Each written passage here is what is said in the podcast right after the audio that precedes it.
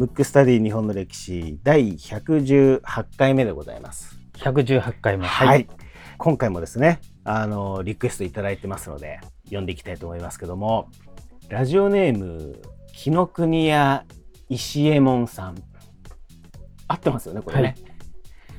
多分。紀ノ国屋石右衛門さん。はい、えーリクエスト人物出来事は南方熊楠と。うん。えーいつも楽しく拝聴しております。あまり日本国内では南方熊楠は一般的に有名ではないですが、経歴がすごい人物なので、ぜひ皆さんに知ってもらえるよう取り上げていただきたいですと。はい。はい。非常にシンプルな、シンプルで。うん、リクエストメッセージということで。そうですね。はいで、今日はあのリクエストにお答えして、はい。南方熊楠をやろうと思うんですけど、うんまあ、いつも言ってる通り、はい文吾は知ってますか？いや、僕はね、知らないですし、知らないですし、はいはいあの、この、読めなかったですね。読めないですね。多分普通に多分タイトルで出てる時に、はい。もしかしたらほとんどの方が読めないかもしれないんですけど。そうこのね、熊ぐす、熊は読めますけど、ね、そうだね、うん確かに。クスの木のクスね。そう。それがグスっていうなグスそうそうねだからなんかよくうんわからないですね。なるほど。うん一応ね、僕の中では、は日本の歴史上屈指の天才の人一人ですね。ん。ものすごい、天まあね、おそらく、はいあの、サバン症候群的な、なんていうんですかね、得意体質とう。いうか、そういう方だったんじゃないかなと思うぐらい、あの、これは憶測ですけど、それぐらいの、ちょっと稀に見る天才なんですけど、奇人変人でもあるんで、なかなか、あの、面白い人なんですけど、うんうんまずね、これ、明治時代の、はいまあ、博物学者とか生物学者とか民族学要するに学者なんですよ。まあ、学者なんですけど、肩書きはないの、この人。おお、そうなんですね生涯。だから、なんか教授とか、なんとか研究員とかないわけ。あの、肩書きななしで常にフリーでいて、ちょっと変わり種なんで。おうん、で、お父さんの遺産と、はい。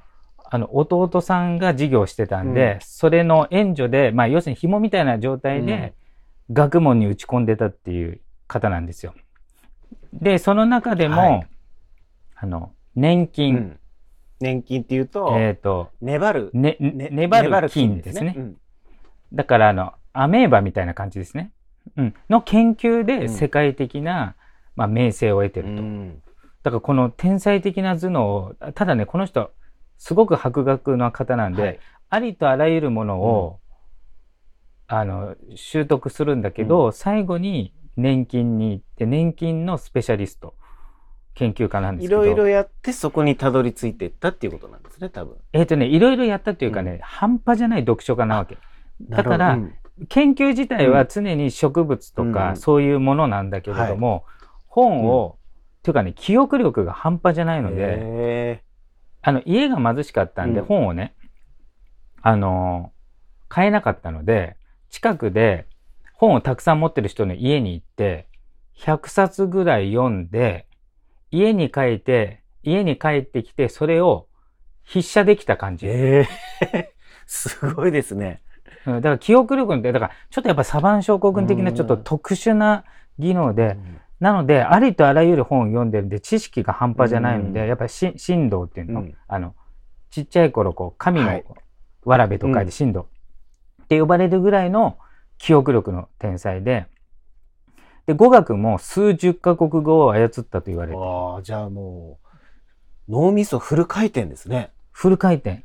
だから、ありとあらゆる文献を読んでるし、あと今でいう百科事典うん105冊を中学校時代までに、うんあの筆写しちゃうぐらいの人なんですよ。うんうんだから百科事典丸ごと頭の中に入っちゃってるみたいな。すごいな。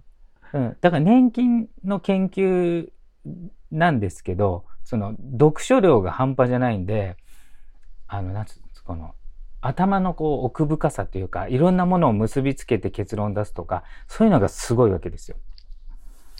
で、和歌山県で生まれて、はでね、和歌山で生まれたんだけど、やっぱり頭がすごく良かったので、はえー今でいう海星高校うんうん。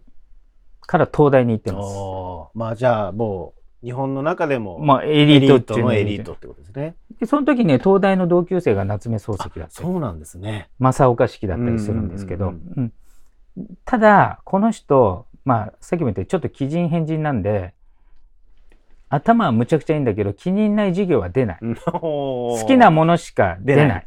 うん。だからまんべんなくするわけじゃないから、結局東大は中退してるわけ。で、その後アメリカに行って、アメリカで研究を重ねて、えっ、と、さらにイギリスに行き、で、当時イギリスが世界最高峰になるんで、いそこの、あの、大英博物館に行って、そこの大英博物館だから本とかいろいろあって、はいで、そういったものを、まあ、読み漁ると。うん。で、その時に、えっ、と、論文とかも書いてるわけね。その本を読んで、はい論文書いて。それが世界的に有名、科学雑誌のネイチャーっていうね、はい。はい。はい。はい。聞いたことあると思うんですけど、はい。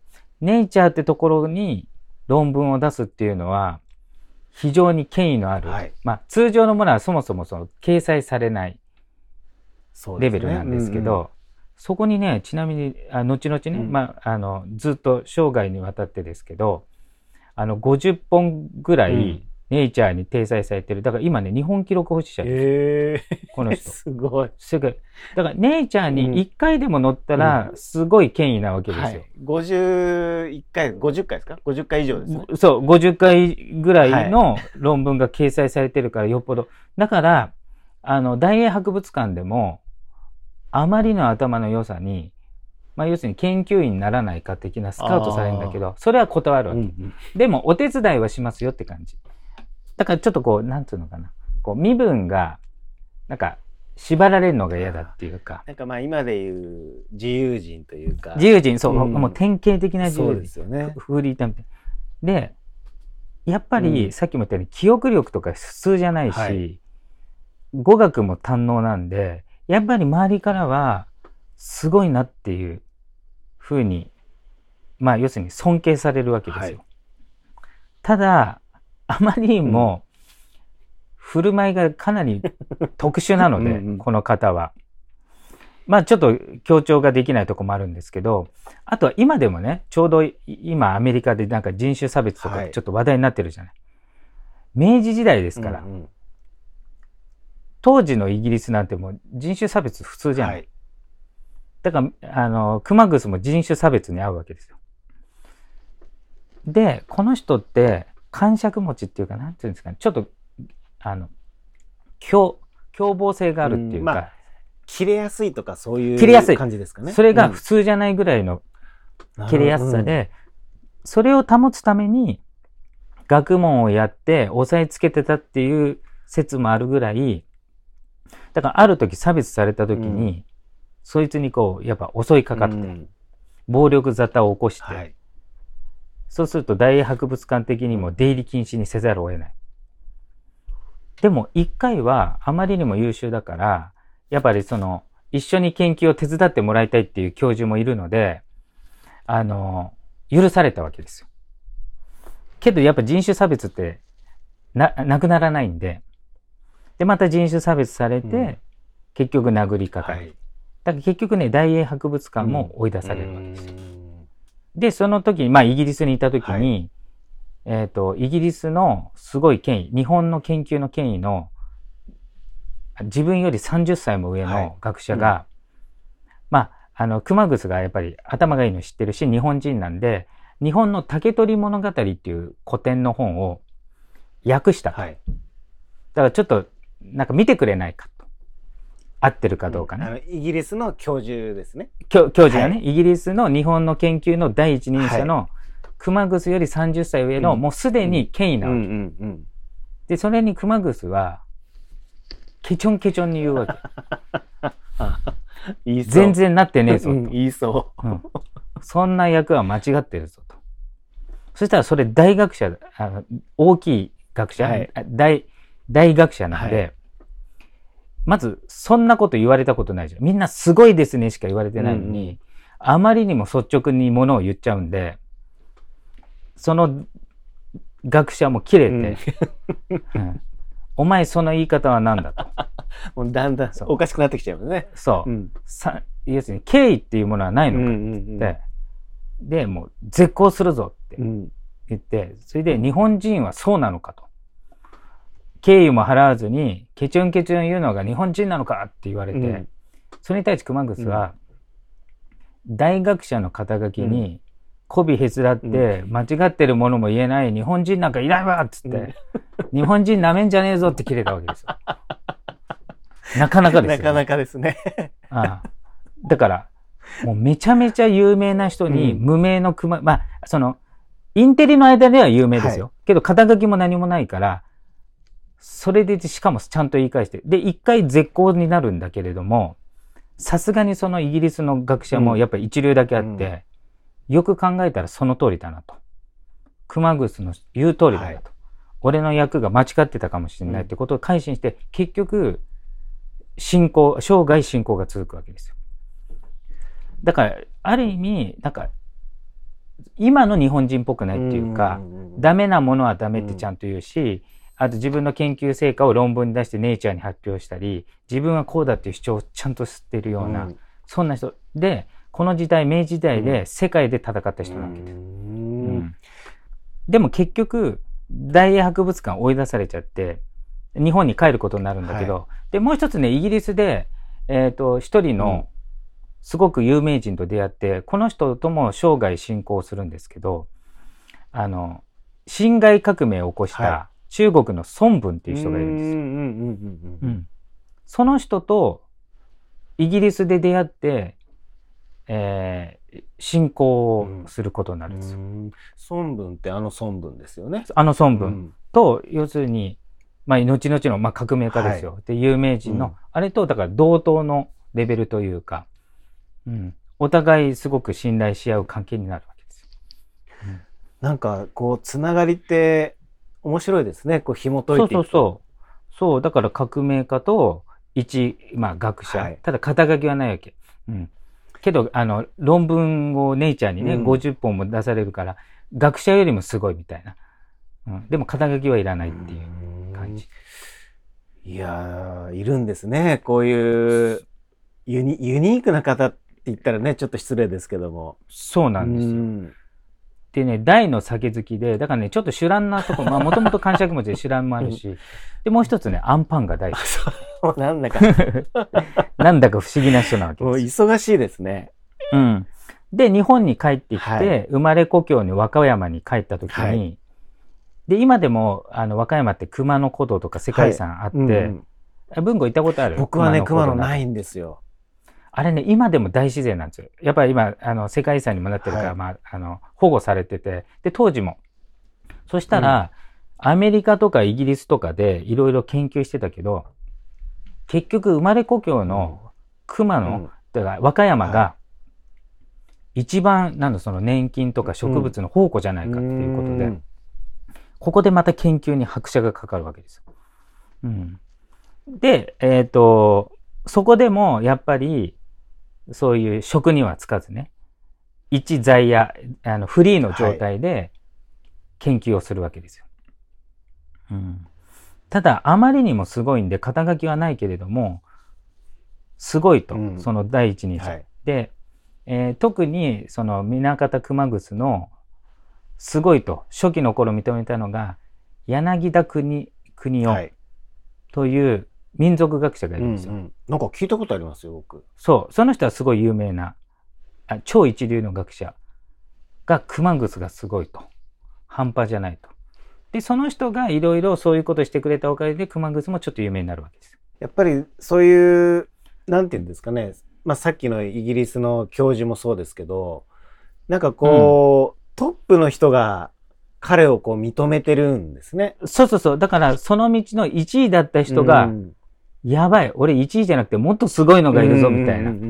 感じになって、で、さらに巡り巡ってある人が、で、昭和天皇、はい。昭和天皇、うんうん。で、昭和天皇って植物とかの研究をされてた方なんですよ。ですね。そうすると植物の研究の第一人者は熊楠だってなって、うん。結局ね、1位肩書きのない、まあ、フリーターみたいな状態で、あの、昭和天皇の前で、あの、講義をしてるぐらいもうフリーターじゃないですね。なんかもう、そうそうそう。熊楠という職業みたいなね。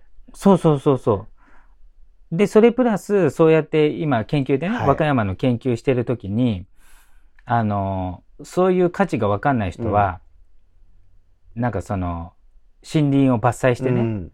木材ででなんか、えっ、と、経済を動かそうみたいな人がいるんだけど、この人がね、実はね、自然保護活動家の走りみたいな感じなへー熊楠がそうなんですね。の。うん。だから明治時代に、その国とかが伐採とかして、あの、経済を回そうとしてた時に、これは貴重な自然遺産だから、そういうことはすんなよと。うんうんで、当時、今と違って、明治っていうのは、あの、官の力が強いわけですよ。政府とか警察の力が強いのに、要するにそういうところに反対運動とかすると逮捕とかされちゃう。まあ、一回、あの、別の件で逮捕されてたりはするんだけど、はい。ちょっと酒乱で暴れちゃったりとかね、うんうんうん。しちゃって。うん。でもそうやって自然、自然活動家の走りみたいなことしたから、うん。今の、あの、熊野が残ってたり、いろんな自然がその手つかずのままに残ってるのは、この人が、あの、そういうのを残すべきだっていうことを盛んにやったからなんですよ。で結構、こう、ね、今日話聞いてると、パイオニアですね。なそうなんか。パイオニアでうんで、個人としては強烈な個性なんだけど、この自然を守るとか、その、なんつうの、そういうところはちゃんとみんなと協調してっていうか、んんあの、団結して、ちゃんと阻止して、で、結局、うん。阻止されたから、結構いろんな自然は今も残ってるわけ。あのね、調べれば調べるほど、気候っていうのをこう、あの、変な行いがめちゃくちゃ多い。はい。だから多分本当にサバン症候群じゃうないかと。うん。んで、年金って、うんなんかこう、植物のようで動物のようみたいな、そういうとこが気に入ったみたいな。なんか動いてる植物だから、はいはいなんか、まあ、どっちでも取れるっていう。まあ、植物って言っちゃダメか。動いてる植物って植物になっちゃうね、はいだからなんかほら、なんか分かりづらいじゃない。うんうんうんそういうのに惹かれたっぽいんですよ。うんまあ、すごく不思議だったんでしょうね、じゃあね。やっそうだぱりね。そうだね。いや、本当に。なん、なん、なんだか忙しい方です。ね。すごい忙しい方で、ね。結局ね、70いくつまで生きたんだけど、はいはい。だからね、あの、やってることは、うん。ものすごい天才的なうん。偉業して、うん。あまりの頭の良さに周りの人がついていけないぐらい。だから、この人のことを正確に分かるのが大変なレベルなんで。うん。ただこの人ね、あの、日記魔っていうか、はあの、ある時から毎日日記書いてたからあ、この人の行動とかうん何を考えていたかっていうのは結構残ってるわけ。うんうんで、論文も書いてるしね。ただ、その論文も結構めちゃくちゃで、普通に硬いと思ったら、急に卑猥な言葉入れちゃったり、あの、自分の友達の悪口入れちゃったりとか、なんかね、飛んじゃってるわけ。けど、その、研究に関してはちゃんとしてるわけ。うんだ変な文が入ってるだけで、その部分はね、ちゃんとしてたりして。だからね、面白いですね。だいぶ変人なの。そうですそう。だからね、うん結構ね、面白い人なんで、えーもし興味ある方はね、はい。うん、ぜひぜひ調べていただければと。いや、面白いですね。思いますはい。はいわ、かりました。ありがとうございます。今回のテーマは、南方熊楠でした。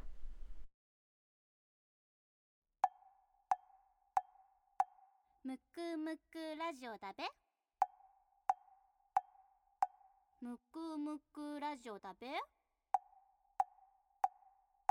むくむくラジオだべ。